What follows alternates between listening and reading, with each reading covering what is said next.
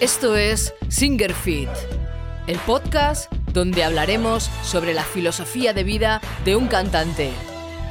Entrena tu voz, cuida tu cuerpo y entiende tu mente para convertirte en un verdadero guerrero de la voz. ¡Empezamos! ¿Qué tal mis guerreras y guerreros? ¿Cómo estáis ahí? ¿Bien, no? ¿Fuertes? Como cada semana. Así me gusta veros, claro que sí.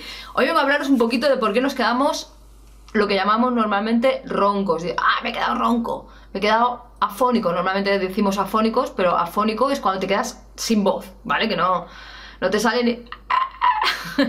y disfónico es cuando nos quedamos pues parcialmente sin voz, ¿vale? Un poquito roncos que estamos ahí, eso es la disfonía. ¿De acuerdo? Entonces, venga, yo vengo a hablaros. Lo primero de todo, si os quedáis disfónicos o afónicos, o sea, si perdéis la voz total o parcialmente hablando, solamente hablando, sin cantar ni nada, nos vamos a un especialista de inmediato porque seguramente que tengamos una lesión, ¿de acuerdo? ¿A qué especialista? ¿A qué especialista os mandaría yo? Al primero de todos, al otorrino, siempre. Al otorrino naringólogo a que nos vea si tenemos alguna lesión física. ¿Por qué? Porque una vez que se descartan las lesiones físicas, que es uno de los mayores principales problemas por los que nos quedamos sin voz, tanto hablando como cantando, eh, una vez que se descartan esos problemas físicos, pues ya nos pueden derivar a un foniatra, un fonoaudiólogo o a un logopeda, dependiendo de lo que nos pase. Eh, esto es, mira, es muy interesante para hacer un vídeo, se me está ocurriendo ahora mismo. Para, ver cuándo tengo que ir al otorrino, al foniatra, al fonoaudiólogo o al eh, logopeda. Os haré un vídeo cortito para que sepáis dónde tenéis que, que ir por si acaso pasa una u otra cosa, ¿vale? Entonces, dicho esto, una vez que, decimos que, ostra, es que no canto y ya me quedo ya sin voz, pues esto al especialista. Pero si te pasa cantando, hay normalmente tres cosas fundamentales, hay muchas más, pero hay tres causas fundamentales por las que nos quedamos sin voz parcialmente o totalmente. La primera, ya la he dicho, es por lesiones, o sea, una lesión física. Tienes algo físico, tienes un pólipo, un nódulo, un quiste, tienes las las eh, cuerdas vocales, eh, tienes alguna hemorragia en las cuerdas vocales, eh, incluso reflujo, alguna infección, pueden ser varias cosas. Entonces, como os he dicho antes, hay que descartarlo. Primero, primero, primero de todo, que tengamos una lesión física. Después de que hemos descartado esto, hay dos motivos principales, después de las lesiones físicas, por las que nos quedamos sin voz parcial o totalmente. Una es el mal uso de nuestra voz. Totalmente. Y dos, es el abuso de nuestra voz. Os digo, mal uso, cantar sin técnica. ¿Vale? Si no tenemos técnica vocal y nos ponemos a cantar, nos vamos a quedar sin voz. Cantar fuera de nuestra tesitura, muy pesada, estoy siempre con esto, pero es que es vital, vital, de verdad, muy, muy vital. Miraros el vídeo que tengo sobre la tesitura y lo vais a entender, ¿vale? Cantar fuera de nuestra tesitura peor. O sea, lo peor que podemos hacer. Eso nos puede hacer que nos quedemos sin voz, ¿vale? Gritar después de un concierto. Es que gritar después de un concierto es que cuando, cuando hemos tenido un concierto que nuestras cuerdas vocales ya están, aunque tú te encuentres bien y hables bien y todo esté bien, tus cuerdas han estado haciendo un esfuerzo. Y ahí esas cuerdas están muy sensibles. ¿Qué pasa? Que tú imagínate que has terminado de, un concierto, pues has cantado desde las 10 hasta las 12, ¿vale? Un par de horitas o de, 10 y media a 12, ¿vale? Una hora y media, dos horas, haciendo un, bolo. Después son las 3 de la mañana y sigues gritando. ¿Eh? ¿Qué pasa? ¡Hostia, mira los Iron Maiden! ¡Run to the Oye, pongo una copa. Ahora salgo, ahora fuera, ahora fumo, ahora estoy en un ambiente que tal. O sea, es que todo eso después de un concierto va a hacer que te quedes sin voz, parcial o totalmente.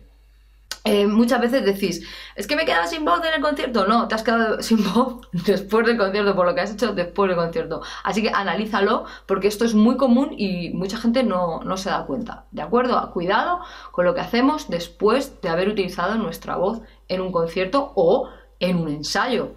Pero de los ensayos es lo mismo, estás en un ensayo eh, ahí ensayando 3, 4, yo me tiro a veces 5 horas ensayando, yo no lo recomiendo, recomiendo hasta 4 horas, cantar 4 horas, no más, pero bueno, te tiras en los ensayos y tal. Y, otra de las cosas que nos pasa es que, por ejemplo, no, no sé si os pasa a vosotros, decírmelo en los comentarios, porque esto no sé si es que... esto es algo que nos pasa a todos seguro, veréis. Estás ahí intentando decir algo, explicar alguna cosa, y está la guitarra. Ahí con la guitarra, con la pedalera. Y tú ahí intentando hablar y el tío haciendo ruido. O el batería pum, pum, pum, pim, o con el bombo, pam, pam, pam, y tú intentando hablar, y claro, al final ya dices, tío, espera un momento que estoy intentando hablar. Se calla en ese momento, pero al rato, claro, son cuatro o cinco horas que te vas a pasar en el local de ensayo, todo el rato haciendo esto. Tú no te eres consciente, pero estás todo el rato intentando subir el volumen en exceso para poder hablar encima de estas personas que están ahí y el otro ¿entendéis? Entonces cuidado con esto también no pasa nada, oye, que lo sigan haciendo pero vosotros callaos yo lo que hago normalmente es que cuando voy a hablar digo, eh, silencio ¿qué pasa? que voy a hablar, no, no, no toquéis porque es que si no es que salgo fatal y no salgo fatal porque haya cantado mal las canciones. Luego pienso, jolín, ¿qué me ha pasado con las canciones? No es las canciones, no es la técnica, es esto que os estoy diciendo. Así que cuidado. Y otra cosa que nos hace bastante mal es el abuso, el abuso de nuestra voz, ¿vale? Mal uso y abuso. Abuso de nuestra voz. Tenemos una técnica vocal impresionante, bueno, todo perfecto, nos cuidamos súper bien, todo lo hacemos perfecto, pero ¿qué pasa? Que nos cogemos, nos flipamos, ¿vale? Y nos ponemos a cantar todos los días cuatro horas. Venga, a cantar por aquí, a cantar por allá, venga. Ahora lo ensayo, estoy ensayando tres o cuatro veces a la semana, eh, mm, pues tres o cuatro horas. Y estoy ahí y ensayando. Y luego los fines de semana concierto es que nos vamos a quedar sin voz un día u otro, antes o temprano. Eso va a depender de tu genética, de tu juventud también, de, bueno, de, ya factores tuyos, ¿no? Personales. Cada uno perderá la voz antes o después, pero esto seguro que le va a afectar. E incluso te puede llevar a una lesión, evidentemente, ¿no? Porque Imaginaros, hay un montón, bueno, imaginaros no, lo habéis visto, hay un montón de, cantantes, muchísimos, que han tenido que ser operados porque han tenido unas giras muy largas. La primera persona que se me viene así un poco a la cabeza es Adele. Adele, imaginaros, esta mujer tiene una técnica vocal impresionante, pero ¿qué pasa? Que ella estaba cantando en una tesitura que no era exactamente la suya y ¿qué pasa? Haciendo esos conciertos en esa tesitura, algunas canciones de ella no están perfectamente compuestas para su voz. Y a más a más la hicieron una, una, gira muy larga de conciertos, muy larga, muy larga, con pocos espacios para, para descansar. Y claro, eh, eso, tiene que, palmar por alguna parte, es que eso sale, sale totalmente. Así que cuidado porque abusar también no es bueno, no es, no es que cojamos una guitarra y estemos ahí 8, 10, 24 horas, 50 horas al día, ¿no? Es nuestra voz, es nuestro físico y tiene un tope. Así que esto, cuidado con, los conciertos muy largos y muy seguidos, sin, espacios de, entre medias de esto, ¿no? De descanso. Luego, pues lo que os he dicho, ¿no? Seguidos, conciertos seguidos, seguidos, seguidos, seguidos. Hay un montón de famosos que han tenido que cancelar eh, giras por este tema. Vale, ¿qué tenemos que hacer si ya nos hemos quedado pues afónicos o disfónicos? Os vuelvo a repetir, lo primero, si es, un día puntual, yo os voy a decir un poquito lo que tenéis que hacer, pero si esto se alarga en el tiempo, tenéis que tener cuidado, ir a un especialista, el primero al otorrino, ¿de acuerdo? Y él ya os derivará.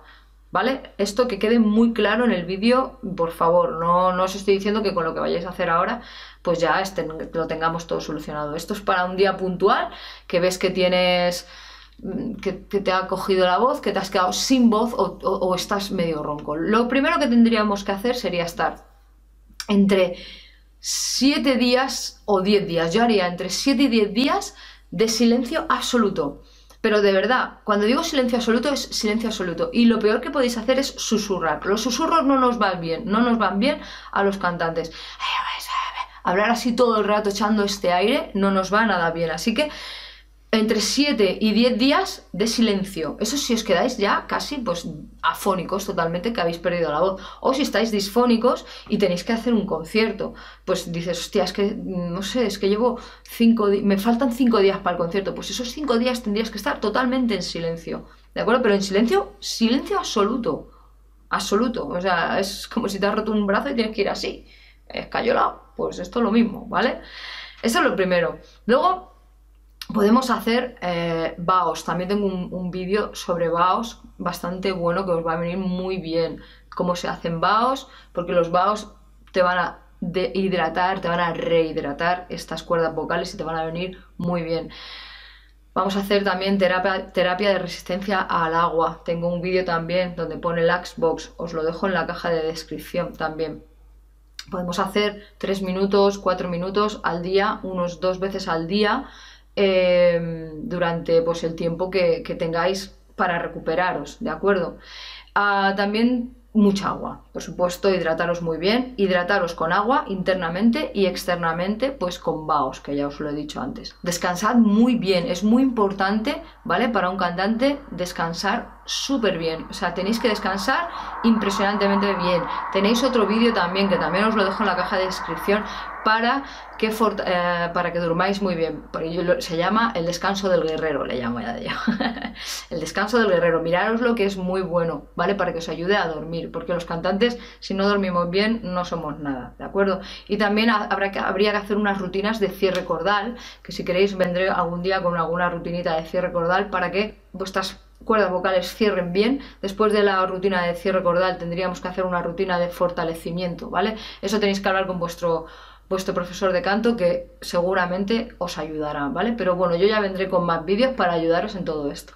Así que nada más, tened cuidado, mal uso y abuso de la voz, muy importante, todo eso os va a llevar a unas lesiones físicas que no queremos, ¿de acuerdo? ¿Os ha quedado claro? Así que cuidaros un montón, cantantes, cuidaros muchísimo, somos atletas de la voz, mm, amamos nuestro, nuestro instrumento, porque nuestro instrumento es todo nosotros, nosotros y lo tenemos que cuidar, ¿de acuerdo? Nos vemos la semana que viene, ¿sí? Un besazo muy grande, muy grande y siempre, eso es, siempre fuertes. ¡Vamos! ¡Vamos!